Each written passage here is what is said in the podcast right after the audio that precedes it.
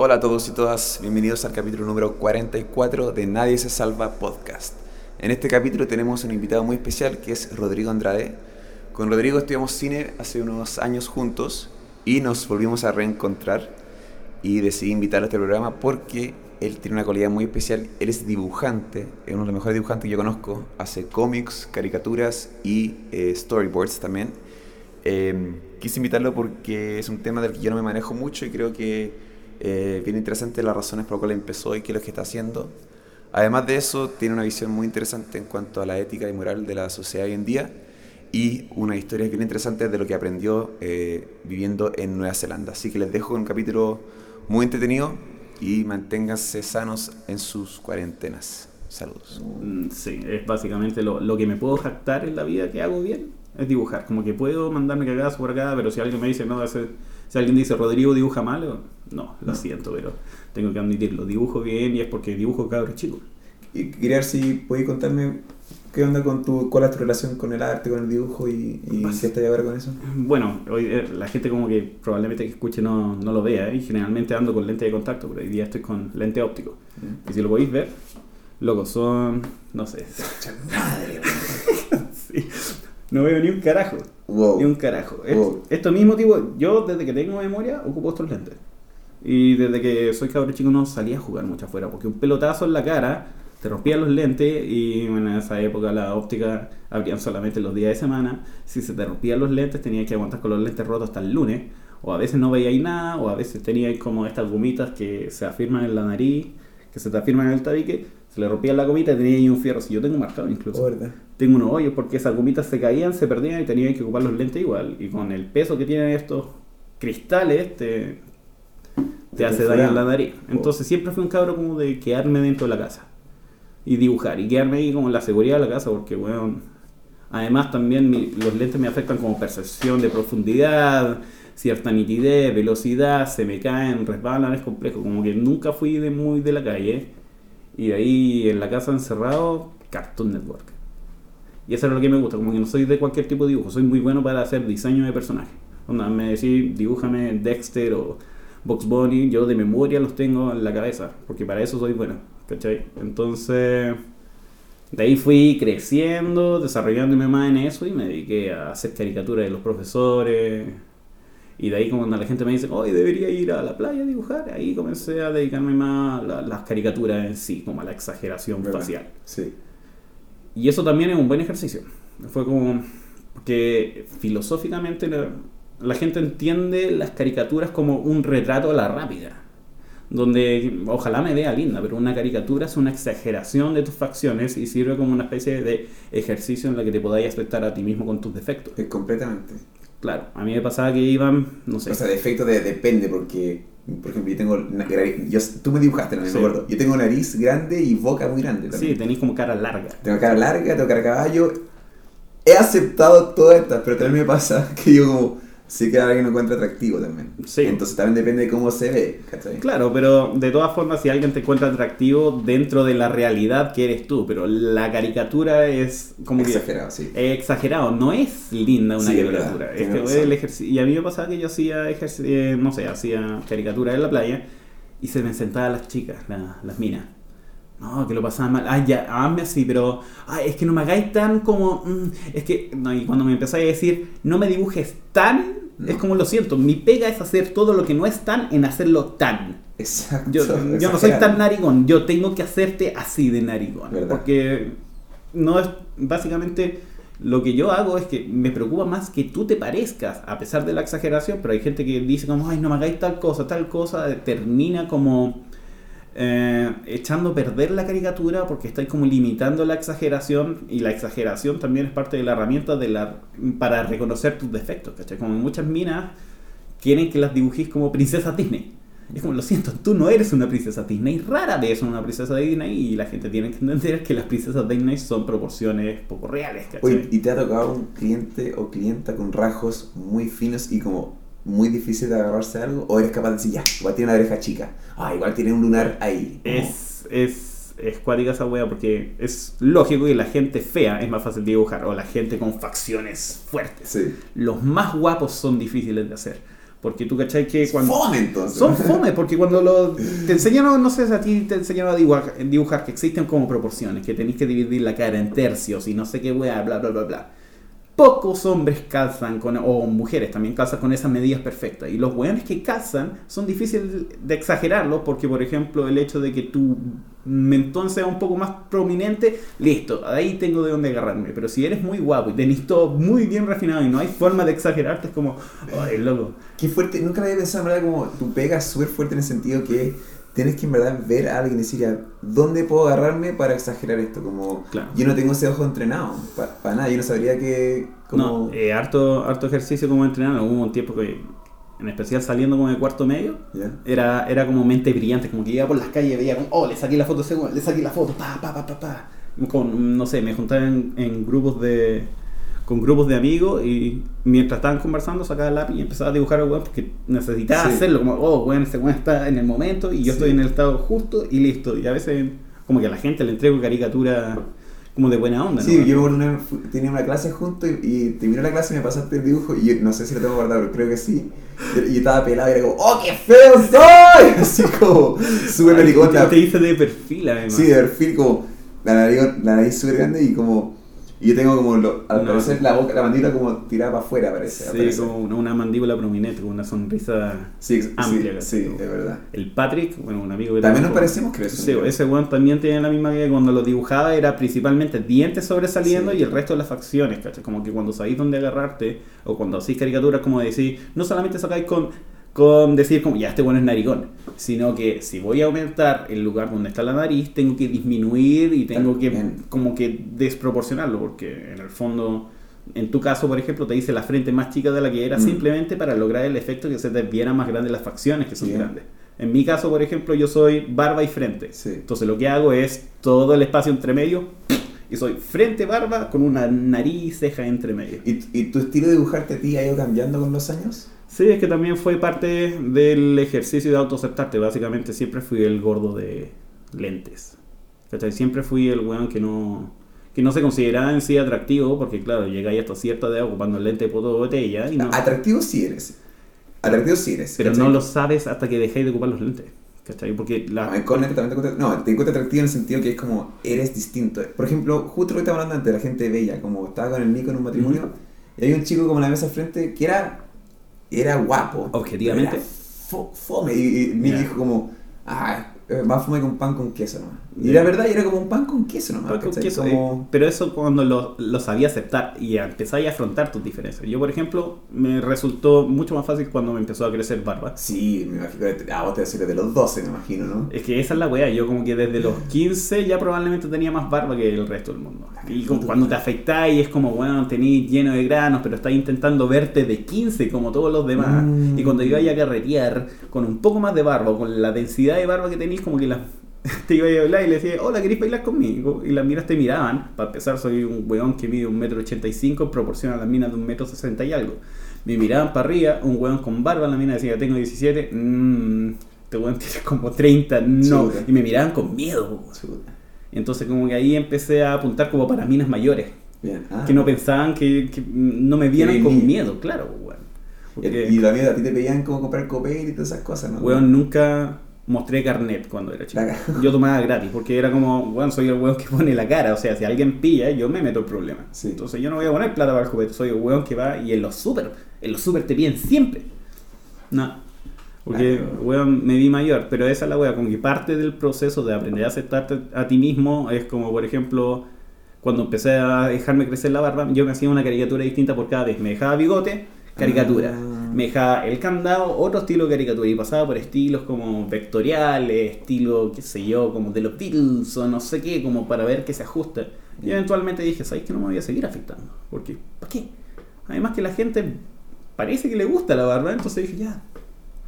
Y eso es lo que me trajo también la pega de modelo publicitario, solo la barba. Sí, pues, no, sí, la cagó que tú destacas mucho en un casting, siento yo. O sea, si tú y yo vamos, tú, tú vas a destacar la mensa barba, colorina más encima, como. Y lisa.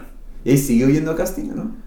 Ha bajado harto. Sí, ahora ha bajado. Sí, Ha en bajado. especial con el dibujo de storyboard. Así que e- es curioso porque he trabajado como en los distintos procesos de la publicidad. Detrás de cámara, delante de cámara, Detrás detrás, de de, la Pre- preproducción. preproducción. En especial la weá de los storyboards es lo que más...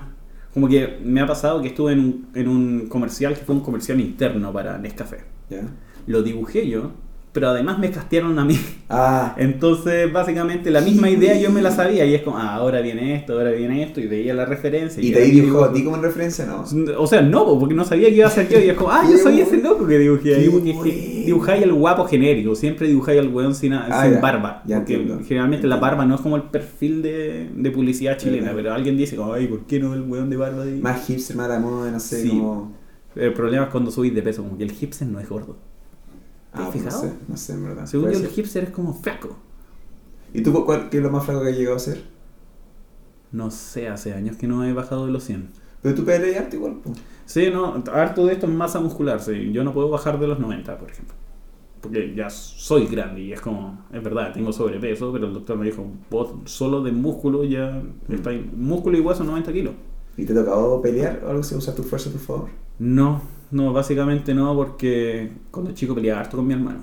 Tu hermano grande. No, el menor. Ah, ya. Pero menor por un año y medio, que Ah, básicamente es la misma edad. Y mi hermano me alcanzó en estatura, peso y fuerza, ¿cachai? Wow.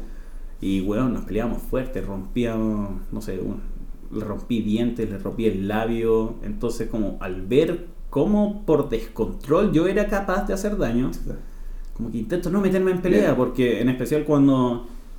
En el caso de mi hermano, como ya yo le puedo pegar y es mi hermano, pero en el caso cuando es un desconocido, que sé que si yo dejo de pegar, no sé si esta persona va a parar y va a decir como ya loco, saca ahí nomás, puta la weá, te pasaste, no sé cuándo Sí. te picáis con el hermano. Cuando otra persona tú no sabías hasta qué punto parar y es como, en mi caso es como, loco, yo tendría que pegarle hasta dejarlo inconsciente Sí. y asegurarme que está inconsciente porque tengo que asegurar mi seguridad. Y creo que mucha gente no se quiere, quiere meter contigo justamente por tu tamaño, ¿cachai? Nunca me han asaltado, por ejemplo. No, la, la que no sería el primer- la primera persona para, para elegir, No. para asaltar. po. Además tengo cara de enojado, tengo cara como de enojón en la calle. Sí, imagino. Y, y que también me pasa que, como tú y yo nos conocemos, cuando nuestros ojos se unen, no tendríais por qué tener una facción negativa hacia mí. Claro. Y te, te puedo decir lo mismo a ti. Como Claro. es muy difícil que tú me pilles con esa cara, a menos que no sepa que me estáis mirando. No, es que en, en mi caso como que parezco que estoy enojado porque tengo un tío como ¿Verdad? el tabique. No, y que para mí tú eres, tú eres, tú eres además te dicen, gente, porque yo te conocía como pequeño. Sí. Que irónico, o sea, Tengo, como... tengo una colección de apodos, tengo miles. No, me imagino. ¿Cuál es la que más te gusta? A ver, es que me he cambiado, por ejemplo, de colegio y de curso. Por ejemplo, repetí el segundo básico por inmadurez. Y yo desde ese entonces en adelante nunca he estado en un curso por más de dos años.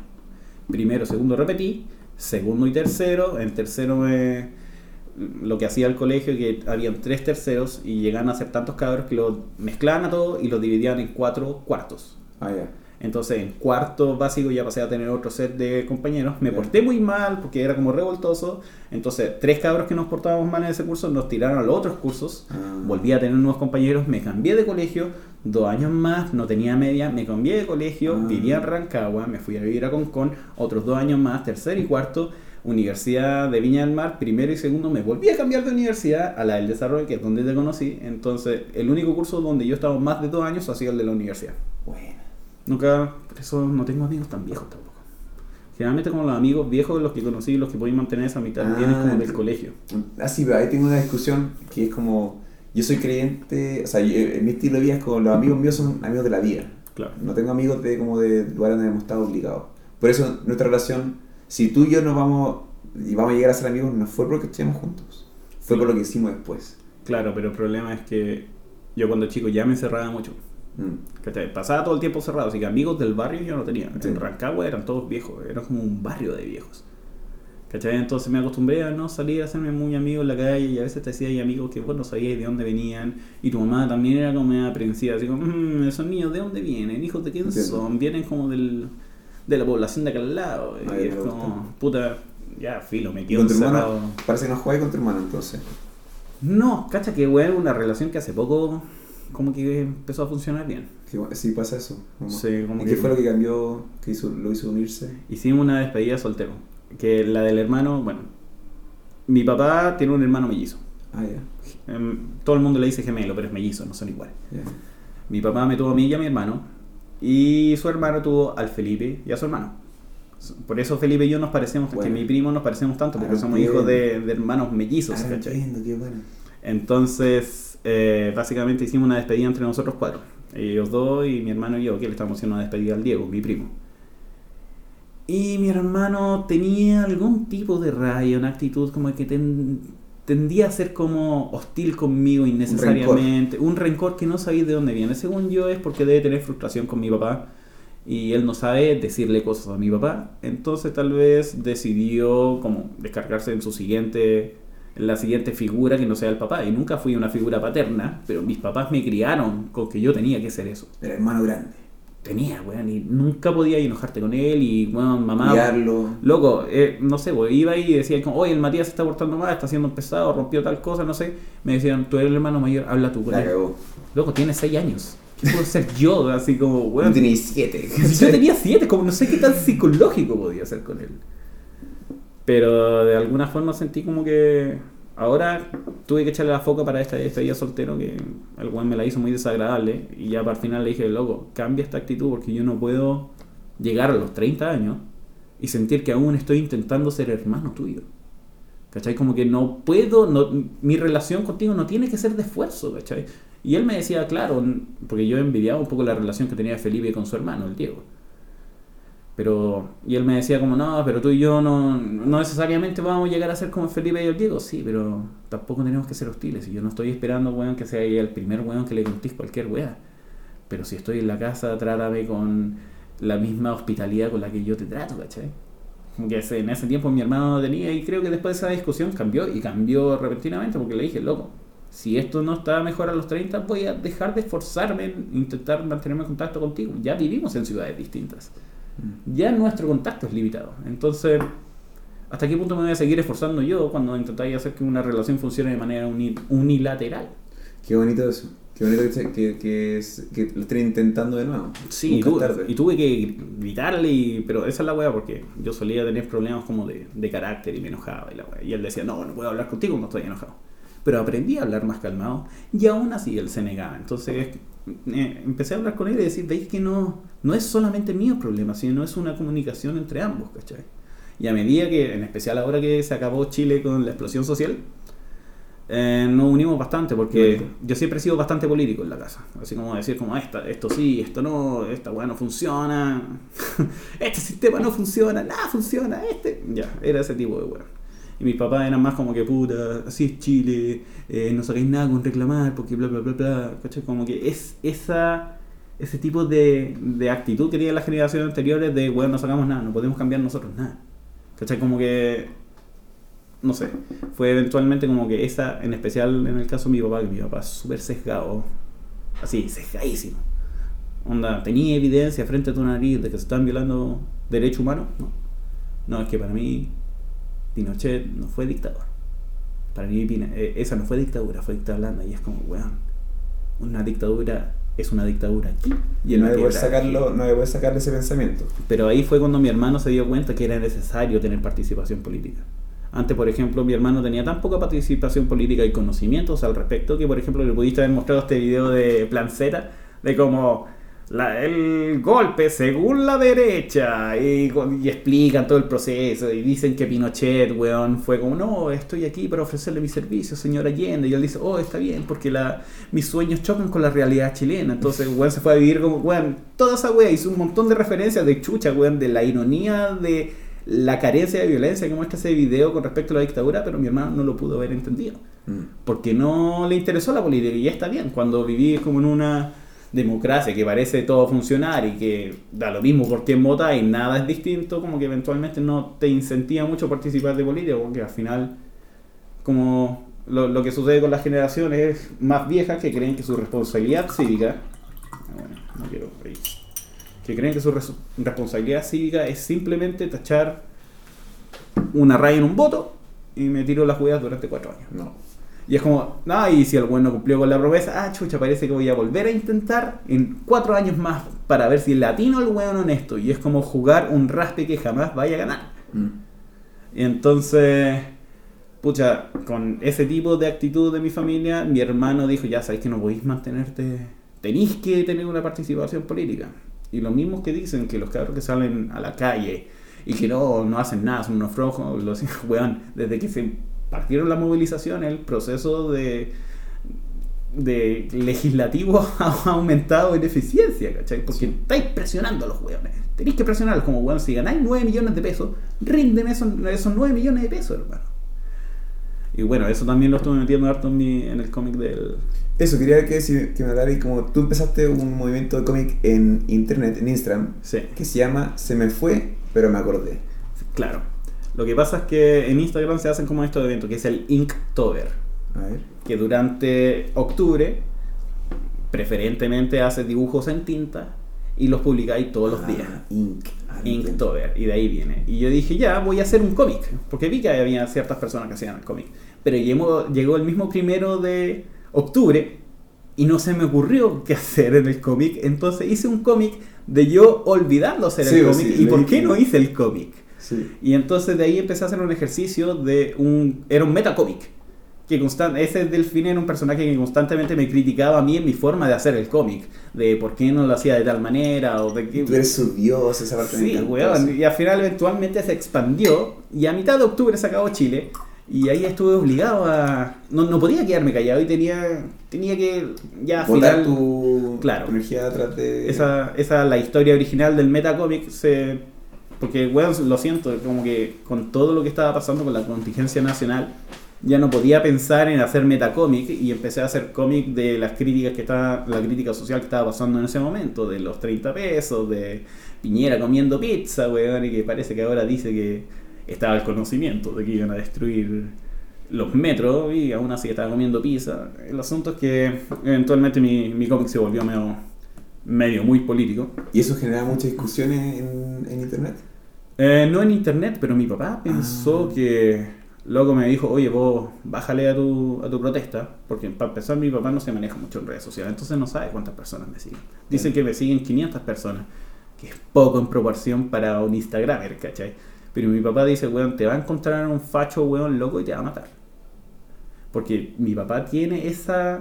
¿Ese miedo? Ese, hasta el día de hoy tiene ese miedo de que, weón, si decís tu opinión muy fuerte te van a desaparecer y algún loco te va... Y, puta, igual hemos visto como los weones locos han sido defendidos por los pacos en la calle. Pero hacia el punto de que me vaya a perseguir a mí un, un weón con un Instagram que no tiene muchos seguidores, como que habla demasiado de la manera que fue criado mi papá. Pero, pero usted también puede hablar como de otras cosas o siempre está como esa discusión, o tú igual lo puedes, lo, lo puedes querer y todo lo mismo sin, sin importar su afiliación política. Sí, lo que pasa es que hay un punto donde tú podés respetar una afiliación política hasta que te dais cuenta cuál es el fundamento de esa afiliación política. Por ejemplo, cuando me pongo a hablar con mi papá, es mucho lo que se informa a través de las fake news, de estas mm. cadenas de WhatsApp. Sí. Y no sé, pues bueno, está convencido que fueron los comunistas que destruyeron el metro, hasta que al día de hoy no tenemos evidencia de quién destruyó el metro. Está convencido que no sé qué weá, y me comparte videos de youtubers de derecha, que es como el cooperacionista facho 69 o qué sé yo. Un weón que dice, no, esto está pasando, bla, bla, bla, bla, bla, bla.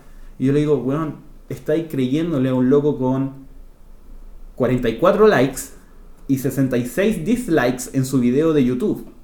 Y a ese loco le estáis creyendo más a entrevistas de profesionales del CNN y el TVN que te estoy compartiendo, donde te hablan de cuál es la hueá social. Entonces, como hasta qué punto tú podéis seguir eh, como respetando la opinión de una persona cuando sus fundamentos, o veis que se está fundamentando en, en mentiras, en fake news, y yo ni siquiera quiero cambiar la postura de mi papá. Eso, pero, pero, hay una discusión sana Básicamente la discusión sana de mi papá es que yo le estoy incentivando a que investigue por su cuenta. Porque mi papá siempre me manda fake news y me dice, oye, ¿tú sabís si esto es verdad?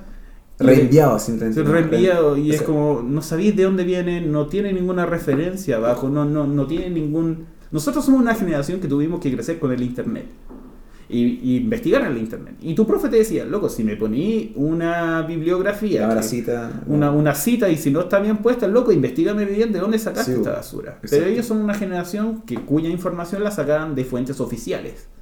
Y esa era la verdad. Si tenía que hacer una disertación, tenía que hacerlo de los libros que estaban obviamente publicados, ¿cachai? Como que básicamente el internet te abrió, abrió esa gama de posibilidades. Pero la generación, por lo menos la de mi papá, que son generación que se crió en dictadura, como que se acostumbró a aceptar la verdad que le entregan como la verdad que es. Y sin cuestionar. Sin cuestionar, ¿cachai? Y ahora es raro porque están desesperados, mi papá lo veo desesperado por seguir fundamentando el rechazo en su, en su discurso. No, el rechazo, pero ¿por qué? Como que a todas las personas que conozco que van a votar por el rechazo, que dicen votar por el rechazo, como, bueno, dame un argumento por qué. No, es que es que es difícil decir, no, es que es que y al final... Y ellos tienen miedo que se nos convertamos como el siguiente Venezuela. Claro. Es un argumento que escucho. Pero es porque el único ejemplo que parecen tener, que te mm. dicen algo, ah, Venezuela, ah, Chávez. Porque al final yo siento como con el rechazo, la gente que, que, que le va bien económicamente o está en la, la, mitad para arriba, no quiere que las cosas cambien.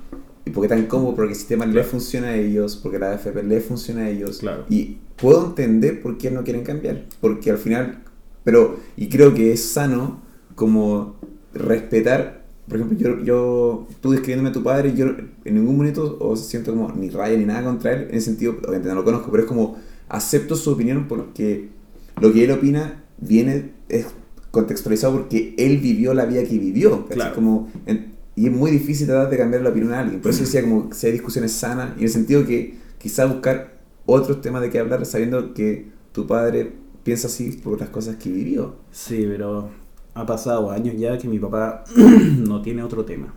Ah, porque, porque básicamente todo se relaciona con la situación económica. Mm. Si a él le va mal, culpa la situación económica del país, culpa a, la, a los cabros que destruyeron el país, no sé qué, ¿cachai? Mm. Entonces hace años cada vez que hablo con él, él me habla de las deudas que tiene y las deudas y lo que tiene que pagar pronto y en un punto es como, weón, no hay visto una película últimamente, no hay visto una serie, no hay leído un libro, no hay hecho algo que no tenga que ver. ¿Qué, qué le apasiona a él, por ejemplo? Eh, le apasionaba ser piloto. ¿Y tuvo, sí? ¿De avión? Sí, nunca tuvo licencia de piloto comercial para volar LAN porque claro, en esa época no existían lentes de contacto ni láser y mi papá no, es medio piti. Entonces ya por la fuerza aérea no pudo ser piloto. Pero por hobby... Por hobby, me sacó a volar cuando era niño. ¿Qué bonito Bueno, avionetas. ¿Y esa avioneta control remoto? No, no, no, avionetas manejadas. No, pero como ahora, ya que no puede ah. que no vuela. También lo he pensado, pero como que si no es the real thing. Es que si no encontré algo que, que te apasione o algo que te motive, va a estar que él, a él le apasionan los números y la economía o su deuda, como que al final ese es el tema que, tiene que hablar. Sí, pero se encierra. Por eso, malo, lo encuentro malo eso. Se vuelve tóxico. pero tú, por ejemplo, me gusta lo que haces tú, que es como, y si hecho si se lo puedes explicar a él, que en el sentido que a ti te apasiona esto, lo que está pasando políticamente, y ves que tenías Inktober y que estás hablando sobre esta historia, y tenías un guion, una forma de hacer cómic, y de repente tu alrededor y tu país y tu amigo y tu, y tu familia empezó a ser afectado por todo lo que estaba pasando, y decidiste como sanar o intentar eh, plasmar estas emociones en el dibujo. Claro, y eh, más allá de las palabras, como escrito, como y en lugar público donde la gente puede entrar a debatir, gente puede decir, hoy no me parece, si me parece, pero con respeto. Claro. que, quizás le podrías decir como que ojalá que él pueda buscar algo, no sé si puede ser golf o, o escuchar música o hacer deporte, ¿cachai? Como buscar, y tú que eres su hijo, que es interesante buscar una manera de como hacer hablar de otras cosas. Claro. porque si no un disco rayado, ¿cachai? Que se sí, y ya es agotador. Y en un punto que cuando me llama por teléfono igual me aprieta la guata. Es como, ay, que me habla. Ya tal como tú tenías el rollo de, con tu hermano, como creo que es muy importante sanar esas cosas. Sí. Pues te me hiciste acordar de una cosa que me pasó con mi hermano, que yo, mi hermano tiene, yo y, Juan tenemos 11 años de diferencia. Y él es menor. Mayor él. Él es menor. Él es menor. Oh, chico. Y, y fueron como hace más de 10 años, según yo, que ya nos llamo increíble. Pero no, no siempre fue así. Como me acuerdo, estaba viendo a mi papá hace un harto años y mi hermano se me acercó y estaba con un amigo más en la terraza, en la terraza que tenía yo en mi, en mi pieza. Y no sé, yo bueno, estaba, amamos, hermano, lo amaba también, pero lo veía harto también. Lo agarraba para el huevo, ¿cachai? Claro. Y también era como segundo papá, a veces lo retaba, qué sé yo. Y mi hermano estábamos, y siempre, a veces iba para mi terraza, lo pasaba bien, pero también yo lo agarraba para el huevo, que sí. Y me contó ahí, estábamos hablando, y me contó que había tenido una pesadilla. En que yo lo agarraba así, lo, como que lo, lo sacudía así. No, wea. Y se despertó así transpirado y era una pesadilla. Pasándolo con la mierda. Y, y yo me puse a llorar. Como. Porque decía, porque yo antes tenía muy mala relación con mi hermana mayor y era pesada conmigo y me estaba dando cuenta que yo estaba haciendo como Ah, Lo mismo con mi hermano. Y ahí Estáis repitiendo un ciclo. nunca más. Pero nos abrazamos, nos, lloramos juntos, abrazados y lo, y lo prometí, nunca más. Y, te, y digo, nunca más lo he vuelto a ver, nunca más hemos vuelto a pelear. Claro. Como. Y es importante sanar esas cosas, pues, ¿cachai? Como. Es que, por ejemplo, en el caso de mi hermano, eh, fue más que nada como un grito que le dije. Fue como, weón, o cambiáis ahora, y básicamente eso fue como la pesadilla de tu hermano, que Sí. fue una weá que te dijo, oh, tengo que cambiar algo en mi actitud. Y yo tuve que gritarle eventualmente a mi hermano y decirle, loco, lo he intentado todo para Mm. decir que necesito tener una relación sana contigo, que no está basado en agresividad, en hostilidad o en violencia. Pero el problema es que hasta qué punto o de qué manera puedo yo pegarle un grito a mi papá. Y es curioso porque mi papá solía ser el weón con el que lo hablaba todo cuando chico. Porque mis papás se separaron dos veces. La primera vez que se separaron cuando yo tenía 11 años. Y cuando se separaron fue súper trágico. Veía como mi papá se fue de la casa y que se fue a vivir a lugares de mierda porque yo no estaba viviendo en la casa. Entonces cada vez que me juntaba con él hablaba de la vida y estaba, bueno, era los 11 años, estaba comenzando la pubertad. Entonces mi papá también sintió que necesitaba estar en contacto con nosotros porque estáis creciendo en una edad donde nece- necesitáis Esa figura paterna. una figura paterna, ¿cachai? Es como, weón, me estoy empezando a masturbar. Yo llamé por teléfono a mi papá porque... Perdón. Porque... por favor. Porque... Ya, mira, te voy a contar esta weá. Eh, la mayoría de los cabros a cierta edad lo, lo que hacen es masturbarse. Y se ¿Qué? Ah, ya. Y es como, ¿qué? La gente ya hace eso. ¿Qué hace? Una mierda, religión. La Biblia me dijo. No. Y la wea, la wea es que eh, yo no comencé masturbarme. Yo tuve un- una noche húmeda. Donde un día para otro desperté y dentro Te digo. me había ido. Y llamé a mi papá. Wow. Emocionado de decirle, weón, soy hombre, ¿cachai? Es como Fuck una you. menstruación masculina, pero es como, weón, esto es raro, esto es, ¿a quién más voy a llamar? Explícame Oh. cómo experimentar esta weá. Y no sé si hay weones que comienzan masturbándose y nunca tuvieron noche húmeda, pero yo tuve noche húmeda antes de cualquier otra weá. Cáchate. Entonces llamé a mi papá, weón, y le hacía esa weá una vez también en una, a mitad de una reunión familiar. eh, creo que mis primos estaban escuchando Genitalica. Genitálica. Sí, eh, era, había una canción que decía como, imagín, te hacían imaginar un montón de weas la letra de la canción. Y había una parte donde se, imagínate un mundo donde no te pudieran masturbar. Y todos se rieron, mis primos, y tenían 11 años. Y yo, ¿qué es masturbar? ¿Qué es eso? Ah, no te vamos a decir, jajaja. Ja, ja. Me llama por teléfono mi papá de Rancagua, en una reunión familiar. Fui a atender el teléfono al living y yo le dije, ah, frente a toda la gente conversando, oye papá, ¿qué es masturbación? Frente a mi abuela, mis tías, toda la wea, porque. Y todos quedaron así como, oh, Oh, tabú. Sí, uy, tabú. Y la weá, mi papá me, lo- me explicó súper naturalmente, es tocarse a sí mismo, no sé qué weá. Mi papá siempre fue súper sano. Bien. Pero el problema es que llegando hoy en día, me he fijado que le cuesta hacer, aceptar el rol de la persona que tiene que aprender ahora. Mm. ¿Cachai? Está acostumbrado a ser el weón que tiene que tener la razón. Y en nuestras discusiones siempre dice como, ah, ya, ustedes son siempre dueños de la verdad. Y me da rabia porque no soy dueño de la verdad, obvio que no. Pero lo que te estoy diciendo son weas que leo. Entonces Exacto. no es mi opinión en contra de la tuya, es la opinión de un montón de profesionales que yo leí para generar mi argumento en contra Sí. de la tuya. ¿Y eh, él cuántos años tenía cuando, cuando te tuvo? Fue weón, pendejo. O sea, para mí es pendejo, el weón tenía 24.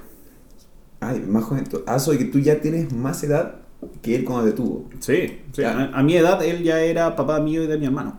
No, yo. Yo el día del pico me puedo. Ah, soy, ¿cachai? A mí me pasa que yo ahora, ahora voy a cumplir la edad que mi papá, cuando cumpla 30, voy a cumplir la edad que tuvo mi papá cuando me tuvo.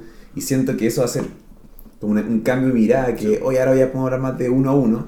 Y también creo que es importante que le digas eso a tu viejo, como, porque tu hijo va para los 60 pronto, ¿no? Sí. Muy pronto. Sí, prontamente a los 60. Entonces ya, pues, con un nuevo cambio, un nuevo número, como... Sí, Eh, es que eh. me, me da lata porque además tienen la misma actitud que tienen las generaciones antiguas, que es como, bueno, no le discutáis, no le criticáis a tu viejo. A tu viejo no, no, tu papá tiene la razón. Y así se tratan mis abuelos en la casa, pero de repente es como, weón, trata, o abuela, están cagando fuera el tiesto. mm, ¿Cachai? Y es como, hoy en día, y es como, ay, ustedes los jóvenes ya, pero hay ciertas cosas, por ejemplo, que, que tienen que aceptar que no porque ser mayor quiere decir que sabes más cosas. completamente. sí. Eso, es muy anti- eso es anti- es una... Es. Ya está bien, porque tenía experiencia de vida. Pero, por ejemplo... Hay cosas nuevas que pasan también y nuevas opiniones que de otro punto de vista te pueden hacer Y una generación que también, la, la, nuestra, es una que está acostumbrada a recibir, procesar información constantemente. Oye, eso según yo logré ser profesor, que a mí me ha tocado enseñar un par de años, y donde yo más aprendí era enseñando, como en las preguntas que hacían a veces, como oh, me daba cuenta, y eso pasa en el diálogo, a veces un alumno me hace una pregunta y yo aprendo, porque cuenta de la respuesta. que aplicar los conocimientos. Pero nunca había pensado eso, ¿cachai? Y inmediatamente respondo, y, y, me pasa a veces conversando con alguien y me dicen, oh, qué buena eso. Y yo como, eso fue gracias a ti, como tú provocaste esa respuesta, ¿cachai? Como... Y, y, ya poner el parche entre ti en el sentido, o ya, ya estar predispuesto que estos pendejos no saben nada, eso te limita de, cualquier posibilidad de aprender, ¿cachai? Claro. Ya, pues, y también eso pasa como con los viejos, y, ahí como cuándo rendirse, o cuándo saber qué pelea pelear, ¿cachai? Como, oh, ya, ok, esta discusión no vale, como Ahora me pasó, yo tengo, tengo un padrino y él ya está más viejo ahora y yo los recuerdos que tengo de él era que de un hombre como cuando él estaba en la sala todos lo escuchaban, cuando él hablaba todos se quedan callados y ahora está ya, ya, ya harto años jubilado, ya hace rato que no trabaja, entonces está como out de otras cosas y ya es como un disco rayado escucharlo. Y me di cuenta que ya como hace poco lo vi y cuando él llegó como todos se están alejando, como ya nadie quiere escucharlo. Claro. O sea, ha perdido su fuerza y como, wow, como no puedes ser choro y, con esa actitud de que escúchenme toda la vida, sino la gente se aburre de ti. en especial cuando la gente empieza a leer e informarse, es cuando es como cuando menos bullshit podéis venderle a la gente, ¿cachai? Por ejemplo, mi abuela, que es la misma mamá de mi papá, que, no sé, em, decía que, eh, ¿cómo se llama? Una vez dijo, no, que coman tomate que tiene vitamina A yo tenía 14 años, pero me trataba como si tuviera 7. Y yo le digo, la vitamina A, ¿qué es lo que hace eso ahora? Es la vitamina de la alegría. Porque cuando te la comes te pone coloradito y toda la weá. Y de ahí yo le dije, pero abuela, acabo de pasar eso en el colegio y la vitamina A está relacionada con bla, bla, bla, bla, bla. Se enojó. Porque demostrarle que hay algo que no saben, con la edad que tiene, para ellos debe ser terrible. Por ejemplo, mi papá dice, en la vida solamente con esfuerzo salía adelante. Pero a este punto yo le pregunto, ¿no te has dado cuenta ya que esa lección de vida no es cierta? Porque el weón se lo han cagado un montón de... En negocios se lo ha cagado un montón de gente. Y entonces, weón, de verdad, ese weón que en este momento impunemente te cagó, ese weón se esforzó más que tú. Mm. No, pero aún así ganó. No me podéis decir que un político se esfuerza 33 veces más que la persona en la calle. Entonces no es, es una falacia inventada tal vez como con el afán de, de cómo promover ese individualismo. Pero no es solo eso, o sea, igual creo que hay que esforzarse para que te vaya bien, Oye, pero no es como solo eso. Pero no es, pero cuando se ocupa como una excusa para que dejes de reclamar es como no. O sea, está bien con esfuerzo, pero el hecho de reclamar algo es también esforzarse, porque te estás esforzando en hacer valer tus derechos. Si salía a la calle, ya pueden decir, ya, los cabros están tirando las huellas y es verdad. Hay cabros que, puta, en todos estos 15 años de movilización estudiantil, lo que querían era tirarse las huellas en volar. Pero no podéis tratar toda la mayoría. Hay buenos que de verdad se están esforzando. O globalizar, a todos en uno, es imposible. Claro. Como que también sería injusto entonces que yo le dijera como tú eres de derecha, entonces eres nazi. Ah, no, es que no soy. Ah, lo siento, pero hay nazis marchando, hay weones con banderas confederadas, weón, agarrando palo a gente. Entonces, bueno, sería justo que yo me metiera en la misma bolsa de ellos entonces no me metería en la misma bolsa. Como que le dicen, no, estos son todos comunistas. ¿Tú estás sanando, sentí que estás sanando con esto del dibujo, estar votando, está como tus pensamientos? últimamente no tanto, tengo que continuar el cómic que con un cliffhanger cuando aparece con una batalla final con Piñera. Sí, sí, caché. sí, no, tengo, que terminar ese cómic porque... La gente da feedback, la gente le está gustando. Hay gente que sigue, hay varios que me preguntan, ¿cuándo voy a terminar el cómic? Y el problema es que, puta, entre el cambio de casa, entre él los storyboards que he tenido que dibujar, entre todas, todo lo que he tenido que hacer últimamente también, que, por ejemplo, para hacer el Inktober y tener un cómic dibujado cada día, tenía que dedicarle harto tiempo que como una tarde entera. Y hoy día no puedo dibujarle tarde entera y ahí, bueno, y al principio eran cortos y es como, ah, una idea corta. Pero de repente me puse, bueno, a, a trabajar con planos complejos, movimientos y eso me requiere demasiado tiempo y fue un mes entero que le hice todos los días. Ya a veces incluso adelantada, decir, ya tengo tal, tal idea como para lo siguiente. Pero ya hoy en día yo creo que estoy intentando sacar, quiero sacar ese último capítulo porque lo tengo igual pensado. No voy a contar el final, pero lo hablamos con ganas, como que pichamos una idea y es, ah, ya, es chistoso. Como hacerle una referencia a los a, ¿cómo se llaman? Los tres fantasmas de la Navidad. Que Ah, ya, me gusta. Una wea así. Me gustó el capítulo que hiciste de eh, con la mano derecha. Ah, weón, y fue con la mano derecha. Me encantó. No fue weón y, Me encantó. y lo pasé como el pico. Así. Me encantó. Pero que es demasiado original. Sí. Y, ¿Y qué te pasó en la mano izquierda? Eh, nada. Ah, Nada. era era, era, era parte del ejercicio, Bien. como inventé con qué me Bien. había pegado y dije, ya voy a dibujarlo con la mano derecha y me Muy tomó tiempo. me y- encantó. Y, todo lo hice con la derecha. Pero porque- te quedó bueno para la mano derecha. O sea, como... Sí, bueno, y- y, y el capítulo asiático, ¿por qué lo hiciste? para jugar con estilo. Me encantó también. Como quise hacer como un estilo manga, a veces jugar como un poco de estilo realista, a veces jugar un poco con las narrativas, las proporciones los cuadros, a veces... Ya, por ejemplo, estoy pensando en un momento de que en el siguiente capítulo deberían eliminar el- la viñeta en sí. Ah, bien. ¿Cachai? Como... ah, Hacerlo video. ah, sí, no quiero volver al tema meta y político todo junto en un capítulo final. Hoy me habéis contado que te gustaba como la, la, la mitología. Sí. ¿Qué onda eso? ¿Cómo, ¿Por qué empezó a gustarte eso? Es porque, por cultural, por ejemplo, cuando te ponía a ver toda esta mitología, generalmente cuando habláis de mitología asiática o occidental, siempre es caballeros, dragones, medieval y todo eso. Pero no tenemos mucha mitología nuestra que explotemos, a menos que sea por un mito como el del Trauco o el del, qué sé yo, el de eh, la Vincoya, ¿cachai? Que como que son aislados. Por ejemplo, me he fijado que hay hartos mitos en común, que eso es lo que me, interesó estudiar últimamente, que decir como ya, muchos se tratan de vencer a dragones, ¿cachai? En distintas mitologías, en distintas religiones, pero que se concentran en, Europa.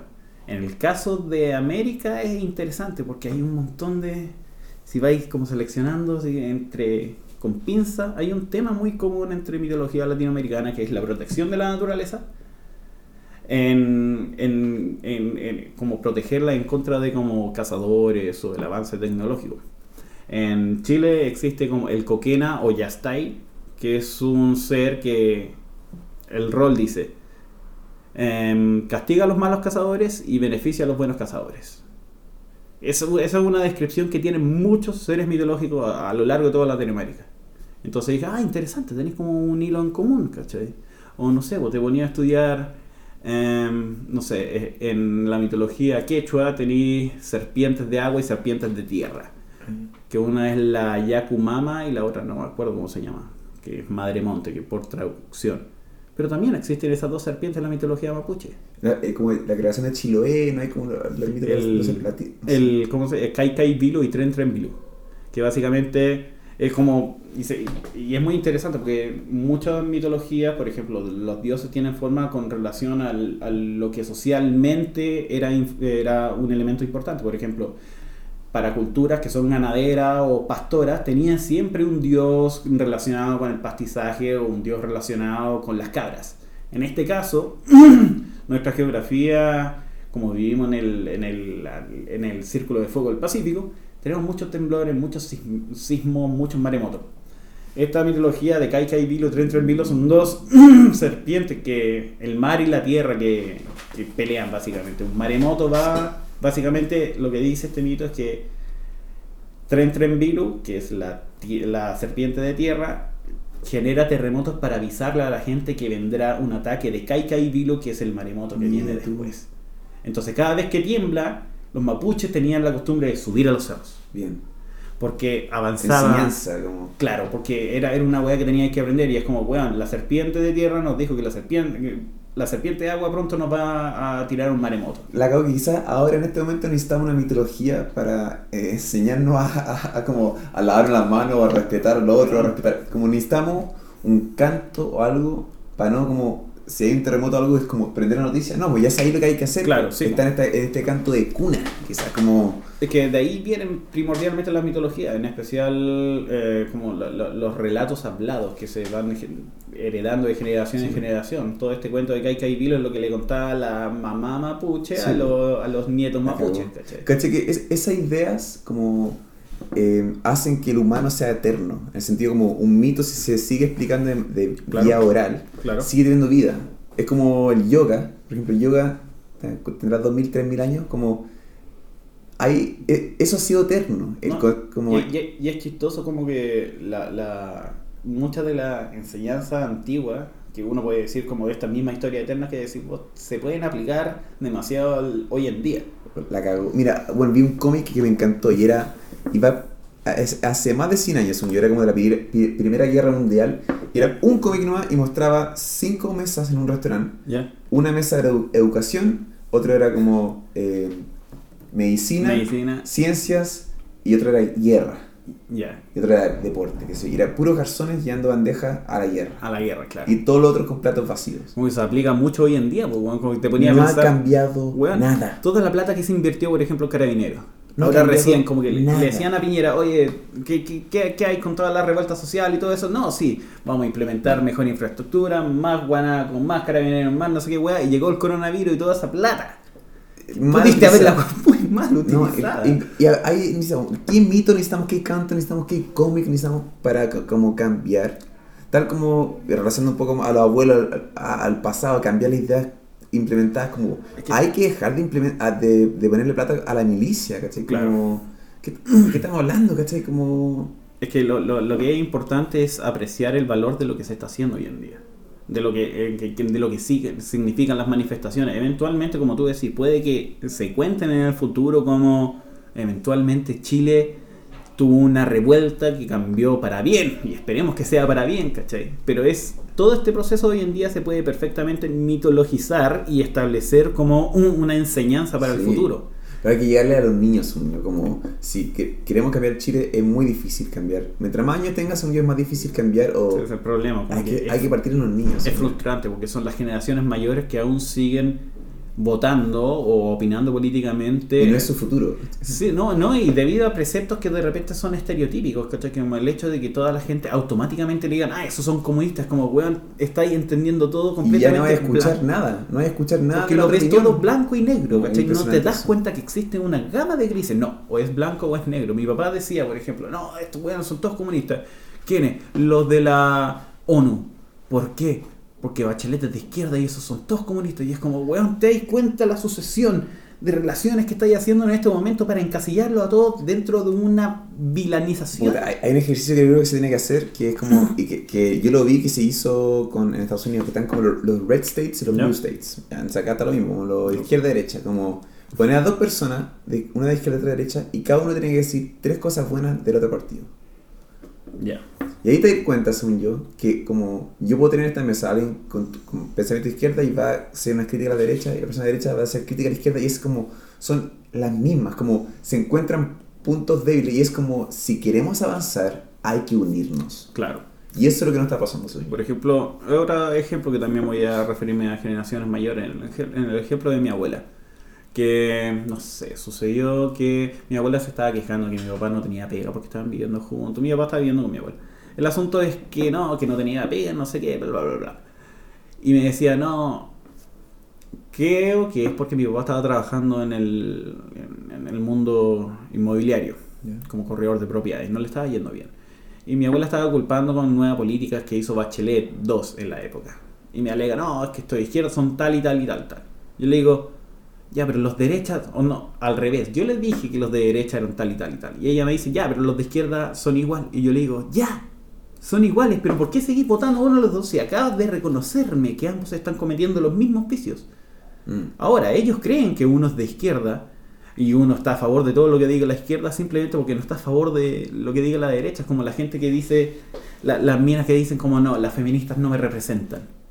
Y es como, puta, es complejo decir esa weá, en especial porque las minas que se están, por ejemplo, manifestando, se están manifestando para, por uno de los puntos, por ejemplo, es para poder salir a las calles seguras sin sentirse, eh, sin sentirse eh, como víctimas, ¿cachai? Sí, sí. Y esta, una tipa empezó a discutir en, yo compartí esta movilización en Facebook y una tipa me dijo, no, estas no me representan. Y como, ¿de qué manera no te representan? O sea, tú eres la única mujer que puede salir a la calle y sentirse 100% segura.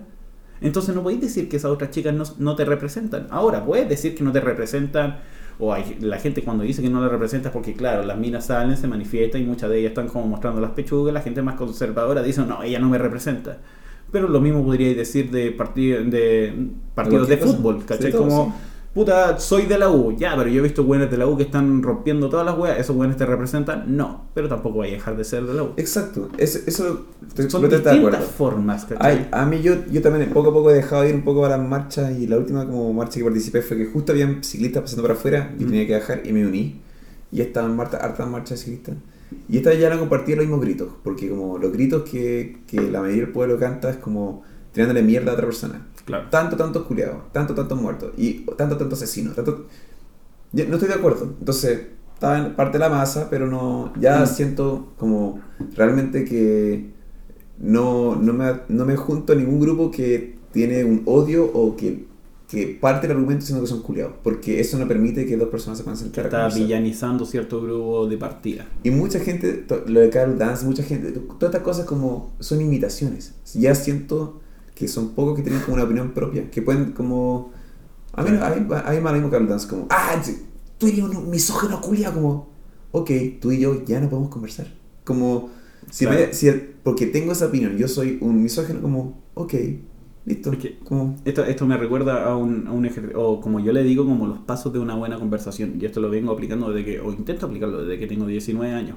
Que me pasa mucho eso, que de repente uno va diciendo, no sé, intentáis sacar un punto adelante. Y yo, me pasó en la universidad que ocupé, y ocupé la palabra flight. Y dije, ah, me pillé con un flight. Que claro, yo digo flight y automáticamente a ti se te viene una imagen que por construcción social está, se entiende lo que es un flight. sí. Pero al mismo tiempo tenía otro compañero que empezó a invalidar el argumento por haber ocupado la palabra, porque decir eso está denotando clasismo de tu parte, eres un clasista, clasista, bueno, no terminaste de escuchar el mensaje, te quedaste en una palabra, anulaste todo el mensaje que no terminaste de escuchar solamente porque te encerraste con el estereotipo o el estigma que tú le pones a una palabra. sí. Por ejemplo, uno de los buenos ejercicios de conversación que uno puede hacer es intentar escuchar, por ejemplo, a alguien que opina diferente a ti. Y bueno, ya es difícil, porque lo primero que tenéis que hacer es escuchar, y escuchar de verdad. Porque mucha gente quiere discutirle de Y vuelta. ya está pensando qué decir si no está estáis escuchando. pensando en debatir, y es como, ah, pero, ah, pero, weón, cállate. Que termine su punto. Deja que termine el punto. Ahora, porque claro, no son debates televisados. Los debates televisados, como, bueno, tenéis tres minutos para Ah, responder. Es una estupidez. Eso, según yo, eso, eso es lo peor que puede hacer. Como que, que, que la votación en Estados Unidos sea como. Ya, tenéis 30 segundos para responder una idea sobre cómo invertir la salud en este país. Como, Pero, weón. no, es un- eso es un chiste. Por eso me pasa que como que desconfío de todo este sistema porque el concepto que sea televisado, el concepto que haya eh, como tiempo límite, como así Claro. no son los diálogos, así no tiene que ser. Eso no es- no es diálogo. No debería haber como una publicidad entre medio, no debería haber, era como todos deberían tener la misma oportunidad, los mismos minutajes, como Claro. porque también para las votaciones que se vienen como presidenciales, como ninguno debería tener más, más ingresos, más, más Más- posibilidad de tener como más carteles o más publicidad. Más como, más- Claro, no. Debería ser equitativo, como debería una franja como donde todos tengan la misma cantidad de, de segundos para plasmar su idea, como para que sea equitativo. Y la vaina funciona así, ¿cachai? Sí, Como- y fue una lástima porque se nota que si tenéis más plata, tenéis más tiempo en televisión para tu campaña política. lo que hacen otros, otros presidentes, como no sé, he escuchado que Trump gana también porque rompe todas las reglas, como interrumpe o dice lo que quiera, como es un, es un show. Al final es un show. porque, pero porque, claro, porque eh, es lo, es lo que te comentaba antes, existe como una crisis ética, moral, y es muy chistoso porque a mí me llama mucho la atención que, ¿qué diferencia, por ejemplo, a un chileno de todos los otros latinoamericanos? Y es curioso porque tenemos una personalidad que es como, no te metas en problemas. Por ejemplo, cuando alguien está peleando en la calle, una mira, ah, este weón me asaltó, la gente es como, no, yo no me voy a meter en weón. No, eh, no, hermano. O no sé, están. Que la gente, weón, se, se embalan- envalentona caleta cuando está en grupo y alguien le tira, le pasa el micrófono en un reportaje y es como, no, Sí, no, y se da, ¿cachai? Y es porque considero que tenemos como una personalidad media apagada, una personalidad en la que tenemos miedo de alzar la voz y celebramos a la gente que la alza la voz, pero no necesariamente si da un mensaje que valga la pena. Por ejemplo, la gente adora a la Pamela Díaz, creo que. Yo no sé, ah, ya puede ser. Pamela Díaz, porque la mina se metía en reality y decía las weas que se le pasaban y claro, no tiene pelos en la lengua. Y en este Chile se, se idolatra a ese tipo de personas. Porque no tiene pelos en la lengua, pero no necesariamente Lo que hice. lo que dice es algo que valga la pena ser escuchado. Mm. ¿cachai? Es como, no, la, eh, generalmente esa es la farándula y eso es lo que me da lata. Es como un weón que dice las weas y es como, ah, Kawin, Tongo, ese weón es el Mm. popular. Y esa es la gente, o sea, al, pueblo, al parecer, si la gente le gusta, si el programa funciona porque la gente le gusta, porque la Claro. gente está sintoniz- se, se está sintonizando. Y ahora con todo esto que está pasando con la cuarentena, que yo, yo llevo varios años sin ver televisión, así que no. Yo, yo también. Entonces, pero al parecer, esto, hartos programas también están dejando programas donde hay como público o donde hay como un camarógrafo trabajando, donde, donde está siendo trabajado en vivo, al parecer ya no está. Ya no está. Están haciendo como, al parecer en la televisión está haciendo como reruns de películas antiguas, que Ya. sé yo, o es como. No se está cambiando mucho. Estamos realmente, quizás Es que- tema, pero es que estamos cambiando muchísimo. la televisión está muriendo. sí, la televisión está muriendo. Mi polola que estudia en publicidad, y, bueno, cada vez hay menos inversión en meter y en esa weá. Es como, ¿para qué? Por ejemplo, rara vez, tú tenés de cable acá. No, ¿Por no, qué? no, no. ¿Quién? Porque, porque estáis obligado a ver un horario, a ver a cierto horario, cierto programa, que si no lo alcanzáis a ver ya no lo viste. Mm. Internet te soluciona todo eso. La tele está muriendo con el internet. Es como, pues estoy viendo este, qué sé yo, este programa de farándula que llevan cuatro horas hablando, weón, de no, No. sé qué famoso que se agarró con ese famoso. Listo, lo siento, no hice. veces la cultura que tenemos como las personas la, está la mala cultura de prender el tele- televisor y estar escuchando a esta- estas personas como esto es como lo que se promueve en la farándula, la estupidez, no Pro- como programas de, de educación o de historia, es como Claro, y por eso yo me alejé, la verdad, no tengo idea de lo que están haciendo, me imagino que eso, sí. Pero una lata también, porque, por ejemplo, todo lo que se considera educacional se considera fome. Se considera, ah, no, es que nadie te lo compra. Es como, oh, porque no lo supiste hacer entretenido, hermano. He visto un montón de programas. Por ejemplo, ¿viste alguna vez cuando chico Histeria? Que eran de los mismos buenos que hicieron Animaniacs o Fenomenoide. ¿Ya? Pero te enseñaban de historia. Y eran, bueno, el mismo tipo de guion, el mismo estilo de humor, pero con... A veces se salían un poco de la verdad, pero weón, te, te- por último te introducían al tema, ¿cachai? Siempre podía ser como entretenida la historia. Y es chistoso porque, weón, necesitamos historia. Sí. Todos estos procesos que pasaron, por ejemplo, lo que pasó ahora con la, la insatisfacción de la gente, weón, que explotó y quemó todo por la falta de conexión que tuvieron los, los, los ministros, weón, de Piñera con respecto a la situación actual, es exactamente lo que pasó en la Revolución Francesa, Mm. cuando estaba la gente cagada de hambre en Francia.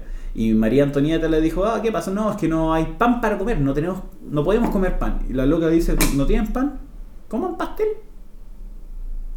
así de desconectada estaba con la realidad que no sabía que básicamente es como si no hay pan no hay pasteles, no, Sí, no hay nada, no es como que tuviera la otra alternativa, se Sí, me acabó el pan y tenía el pastel, lo mismo pasa con los políticos cuando decían como compren flores o dan como comentarios que Mm. dan a entender que no están en contacto con la realidad y se transforman en una oligarquía. Y esa weá pasó hace cuánto?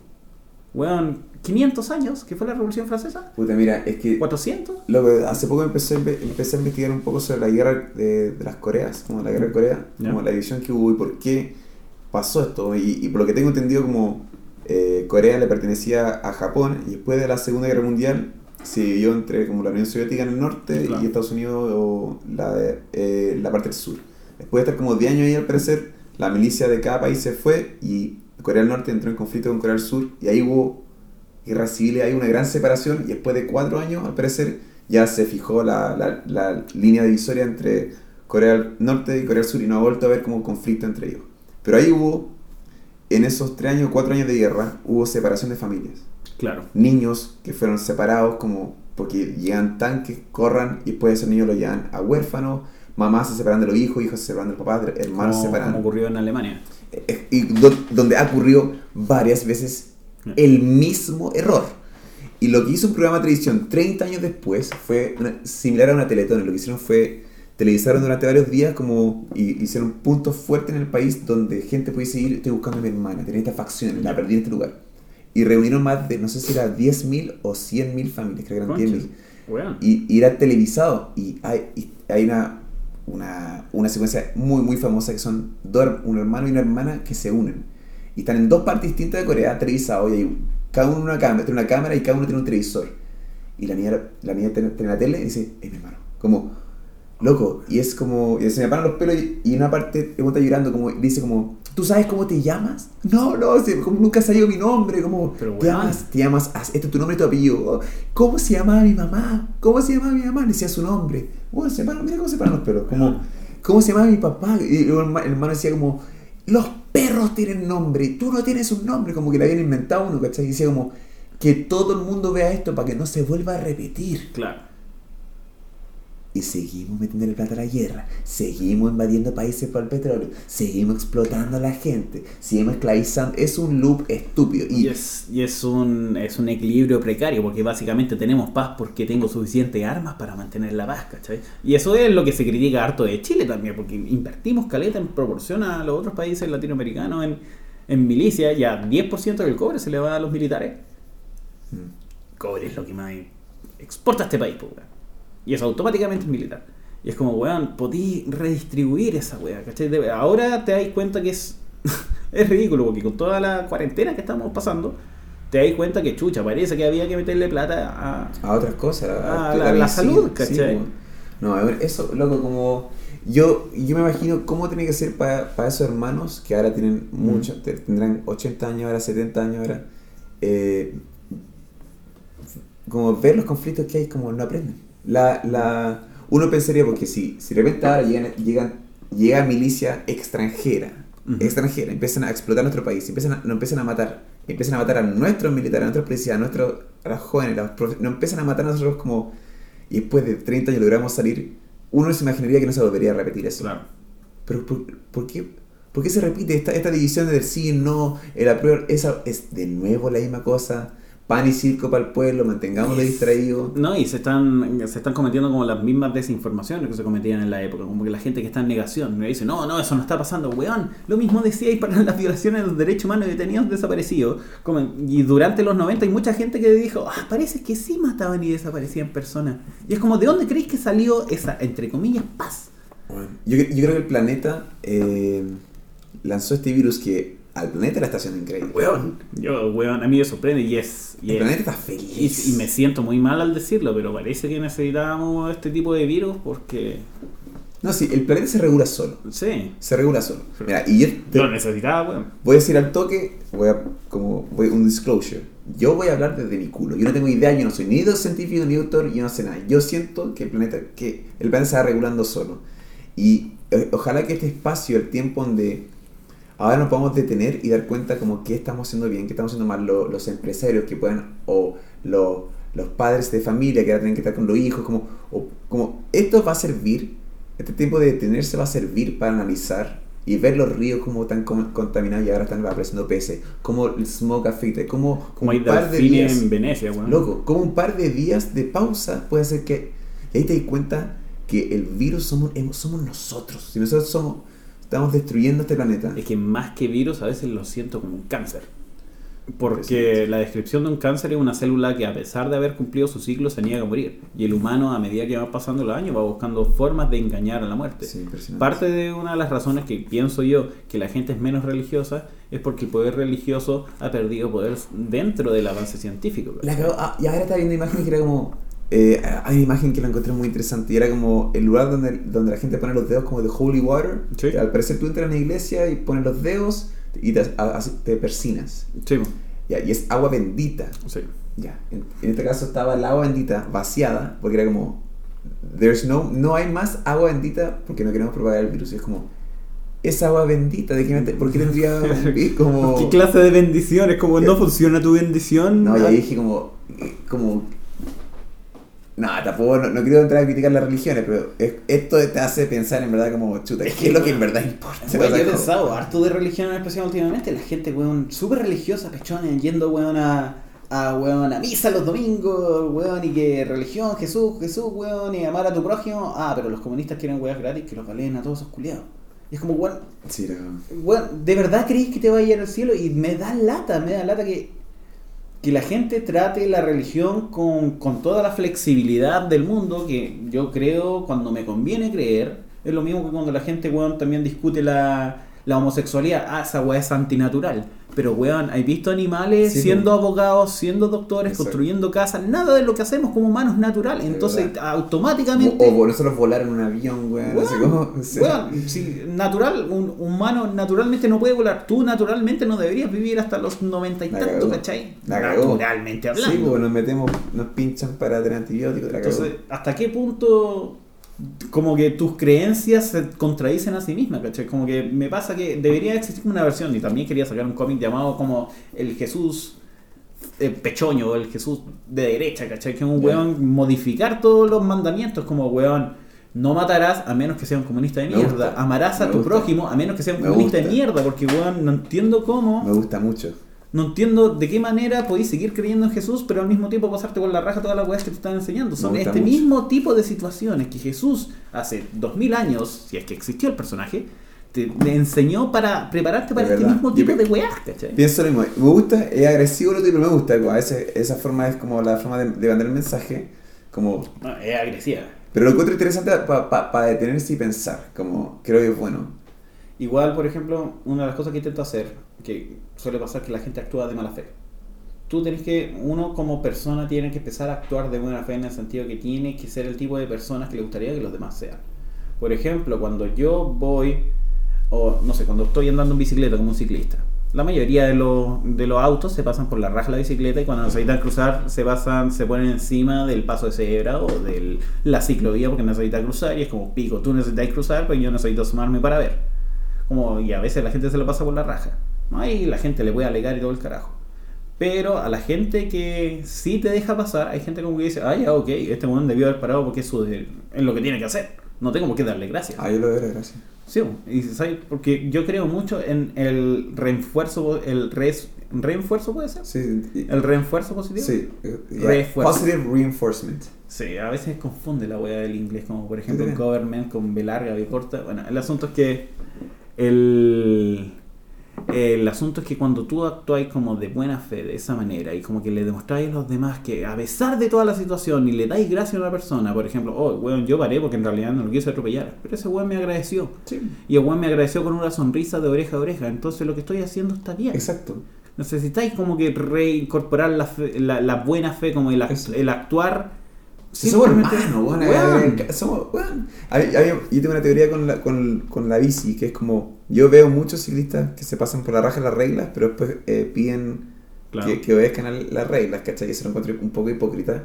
Y pasa que si un ciclista, si, si hay un semáforo detenido, rojo, y un ciclista está al lado del auto y pasa la roja, el auto, y el auto donde le toque pasarlo a él o a ella, no creo que sea tan amoroso.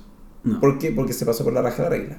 En cambio, si el, el ciclista espera junto al auto y después toca verde, yo te aseguro que el auto va, va a pasarlo con más espacio, pero hijo, esta persona espera igual que yo. Sí. Entonces, eso es un loop. Y ahí cuando tú empezaste a escribir chileno, yo sentía una palabra que yo le agregaría al chileno es como pillo. Como que se nos enseña a ser pillo, a... a Ese dicho de a quién le hay ganado. Y es como, weón, ¿por qué necesito ganarle a alguien? Exactamente, ¿Por qué necesito ser, por ejemplo, weones que dicen, ah, cacha, me cagué a este weón porque le, le pagué tanto, pero me llevé dos de tal producto? Y es como, ¿qué crees que te felicite? ¿Por qué? Porque Pero, por- pero por ese cometer- sistema, según yo, no funciona. Como se nos tiene que, tenemos, tenemos que educarnos a, a- a reciclar, a respetar al otro, a seguir las reglas, como para que las cosas funcionen bien. No, no quiere decir que no podamos ser artísticos, no quiere decir que no podamos expresar nuestra idea. No puede ser- también significa que podemos cuestionar y educarnos y, y debatir de manera respetuosa. Pero se nos tiene que educar eso, como Claro. porque lo- la gente está aprendiendo. Hay, hay que decir, hay mucha, mucha gente estúpida en este mundo. gente. Y gente estúpida tiene hijos y hijas estúpidos y el proceso sigue.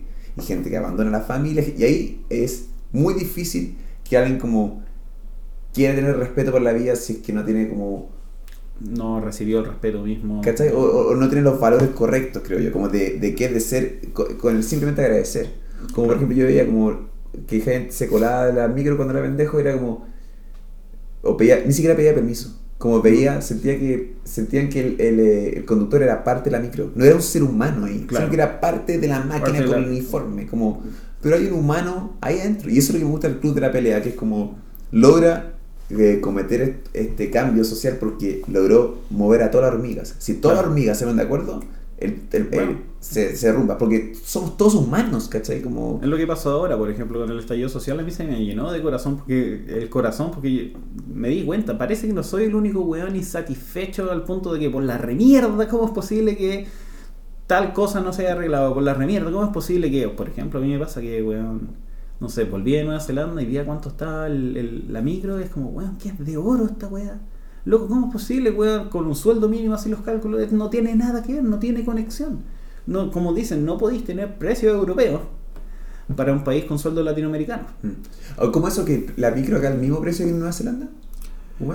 No, creo que en Estados Unidos sí. Pero, por ejemplo, en Nueva Zelanda, eh, la micro te puede costar 1.500 pesos, pero ganáis 7 lucas la hora. Ahora entiendo. ¿Cachai? Ahora Esa es la weá, como en Ahora proporción. ¿Y cómo fue vivir ahí en Nueva Zelanda? Me sorprende. Eso es una weá que le envidié mucho a Nueva Zelanda en especial, porque a diferencia de los países europeos, que también son desarrollados, porque cuando uno dice país desarrollado, habla países europeos, países como Estados Unidos, países Ah. como del hemisferio norte, o sea que básicamente son nativos o en su mayoría su propio país, o en Estados Unidos como que la, mayoría había muerto. Pero lo que necesitamos, yo opino yo que necesitamos copiar de Nueva Zelanda o aprender de Nueva Zelanda es básicamente la responsabilidad que tomó el gobierno con respecto a la supresión cultural de la gente maorí. Recordemos que no-. Recordemos Sí. que Nueva Zelanda es un país de Polinesia, por ende la cultura que ellos tienen es muy similar a la hawaiana, a la pascuense. Sí. Es más, creo que pascuenses con neozelandeses aún pueden, con maorí, hablan un idioma similar, que pueden llegar a entenderse. Y he escuchado que, que Chiloé o el sur de Chile. ¿Mm? Yo, yo conocí un neozelandés en Chile y me decía, loco, si tú me pones acá, yo digo que estoy en Nueva Zelanda. Sí. Como. El, el- eso también me. el- yo nunca viajé al, al sur de Nueva Zelanda por eso mismo. Me dijeron, loco, es igual a Chile. Sí, sí. Y como- Se separó de ahí, pues si están en la misma altura. Se, Claro. si nos separamos de ahí, ¿cachai? no hay duda, no- yo no tengo duda alguna. Sí, pues, sí, Como- nosotros, Sudamérica tiene marsupiales porque estaba pegado Eso. a Australia. Y, y de hecho mi hermano eh, pronunciaba muy bien, mi hermano estuvo en Nueva Zelanda jugando rugby tres meses y, y quizás te pasó lo mismo, pero mi hermano pronunciaba muy bien las palabras maorí porque las vocales se pronuncian de la misma Fonéticamente es muy similar. Por ejemplo, habían palabras que tenían eres.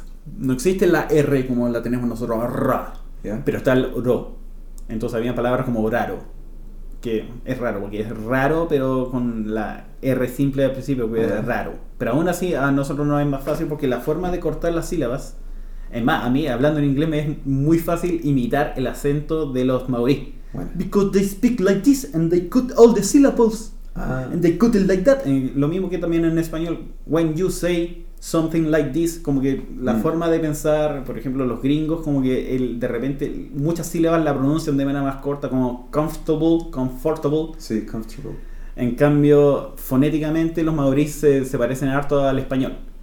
Pero lo, lo que quiere decir como la responsabilidad que tuvo el Sí. gobierno es que eh, los maorí o nativos de allá, eh, durante los años 70, porque claro, eh, los británicos llegaron a Nueva Zelanda bastante tiempo después que Chile. Entonces aún estaban en conflicto con los indígenas y eso se extendió durante bastante tiempo hasta los 70. Hasta los 70 ellos tenían prohibido hablar maorí. Oh, El 90% de la población maorí perdió su perdió la lengua. Entonces lo que hizo el gobierno es hacerse responsable de esa weá y tenéis tres canales nacionales que te hablan solo maorí.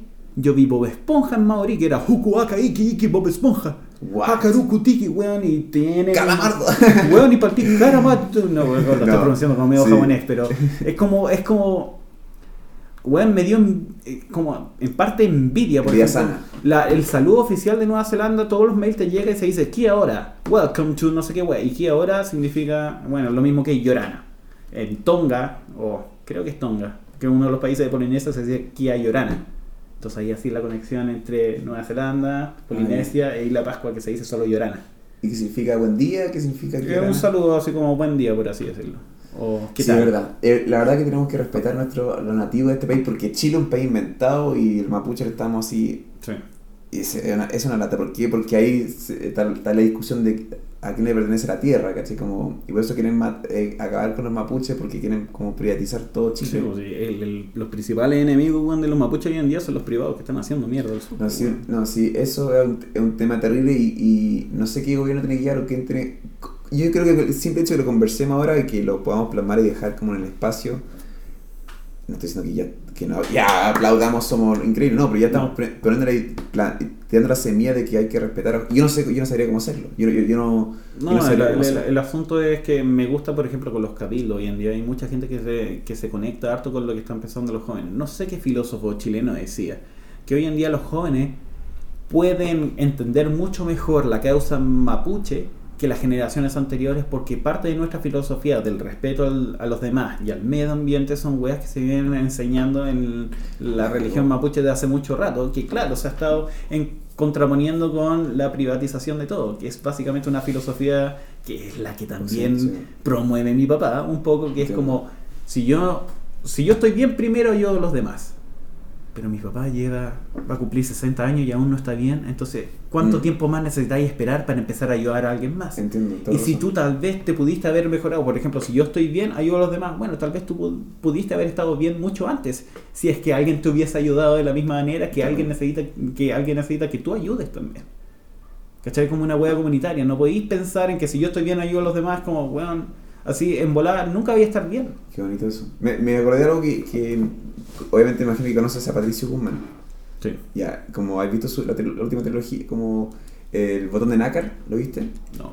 No importa, no- él, bueno, lo que él hace en sus películas hace como siempre un paralelo entre dos polos, como Claro, en, claro. en, eh, antes de, no antes de la luz, que nostalgia de luz es como hace que en el desierto de- del norte de Chile están los cielos más despejados y están los mejores satélites apuntando al pasado y, y contrapone que hay hombres y mujeres buscando a sus desaparecidos en el suelo de- desierto y, y- y la comparación es como, ¿por qué no apuntamos los láser un segundo al- al desierto para ayudar a la gente a encontrar a, a sus familiares? Es que, weón, es un tema que yo opino que hasta el día de hoy no debería seguir la gente buscando en el sentido que no tienen Es que no puedes, es que necesitan física No, para cerrar. no, obvio, obvio. No estoy diciendo que ellos no tienen que seguir buscando. Es que cómo es posible que hoy en día haya gente aún buscando y Sí, aún no se les dé la herramienta como No, corresponde. no, sí, como, horrible. weón, ¿Cuánta gente llega buscando la weá? Y recibís comentarios como que no, es que ya es muy tarde para buscarlo. No, es muy tarde. Hasta el día de hoy no por tener eso está- gente aún buscando Bueno. Patricio Guzmán por eso está así, aparte como mataron a su, a su director de foto, camarógrafo, en- haciendo la batalla de Chile, ¿cachai? Como, entonces, él tampoco, ha- él no ha sanado con esto. Y ahí ha, ha hecho una trilo- trilogía. En la segunda parte hacía comparación sobre como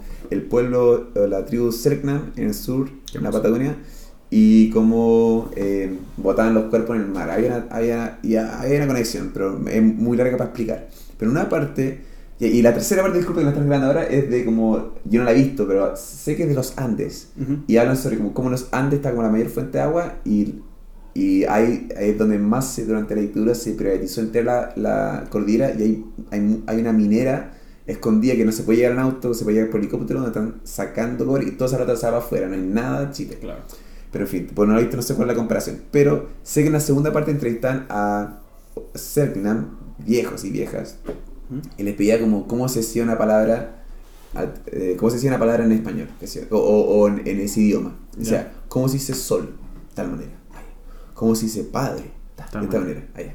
cómo se dice policía No existe el término. como no no existe ¿Cómo se- y, y la más fuerte era cómo se dice Dios o sea, como, no no tampoco hay porque en la Patagonia en invierno Sí. ¿dónde está Dios? ¿Dónde está Dios cuando tú tienes que aprender a re- aguantar la respiración por 5 minutos para pescar? ¿Dónde está Ah. Dios cuando tú tienes que hacer tu bote? ¿Dónde está está Dios ahí? bueno. ¿Cachai? Como, no, eres tú. Es Es, que- es- es tu pueblo, tu tribu. Ahí Dios no está ahí, ¿cachai? Es como una filosofía distinta a la religión, porque generalmente lo que te hace creer en un Dios es la incertidumbre de lo que va a pasar después. Pero generalmente, en este caso, lo estoy entendiendo como que me tengo que preocupar de la hora, yo ahora. Sí. Dios es un problema para ¿Que después. así lo que donde vivieron ellos? Nada, y ahí te das cuenta cómo, cerrando un poco, era como... el- ellos necesitan policía, necesitan el No, candado, no. cerrar la puerta. ¿Por qué? Porque, ¿por qué, no, ¿Por qué no vamos a estar cagando entre nosotros? Weón, ¿cachai? por ejemplo, lo que te decía, hasta los gringos envidiaban a Nueva Zelanda. En Nueva Zelanda, weón, la gente sale a la calle y no pone pestillos. No existen rejas como nosotros, weón.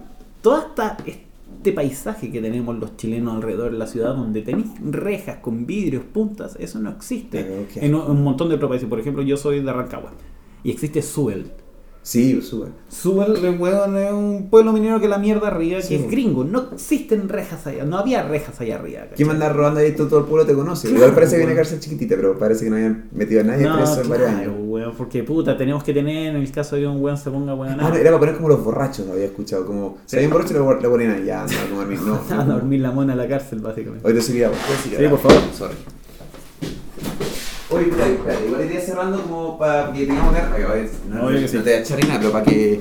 Pa... Oye, que sí, es que sacaste el tema de Nueva Zelanda y... No, me encantó que saliese. De hecho, voy a borrar la parte que te dijo como... Eh, terminemos como... No, dale. Es que, weón, esa, esa es la, la otra weá que, que se me pasó que no te lo comenté antes, como la, la forma que tiene Nueva Zelanda de afrontar a sus pueblos indígenas y respetar a sus propios... Es más, por ejemplo, entre medio de la...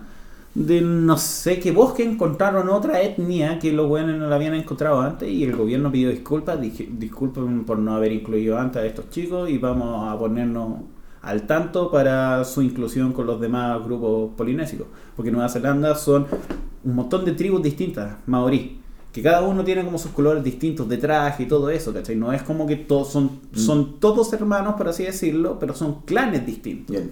Que el gobierno tiene que mantenerlos ahí en contacto para poder rescatar esa cultura. ¿Cachai? Y es, y un gobierno que ha tomado harta responsabilidad al respecto. A mí me fascina y es algo que deberíamos hacer. Porque además están respetando también a los que estaban ahí antes, la cultura que venía de ahí. Yo viví, por ejemplo, en Nueva- cuando vivía en Nueva Zelanda, fuimos a vivir a, el- a la casa de una de las jefas del sector de Maorí del museo de la ciudad.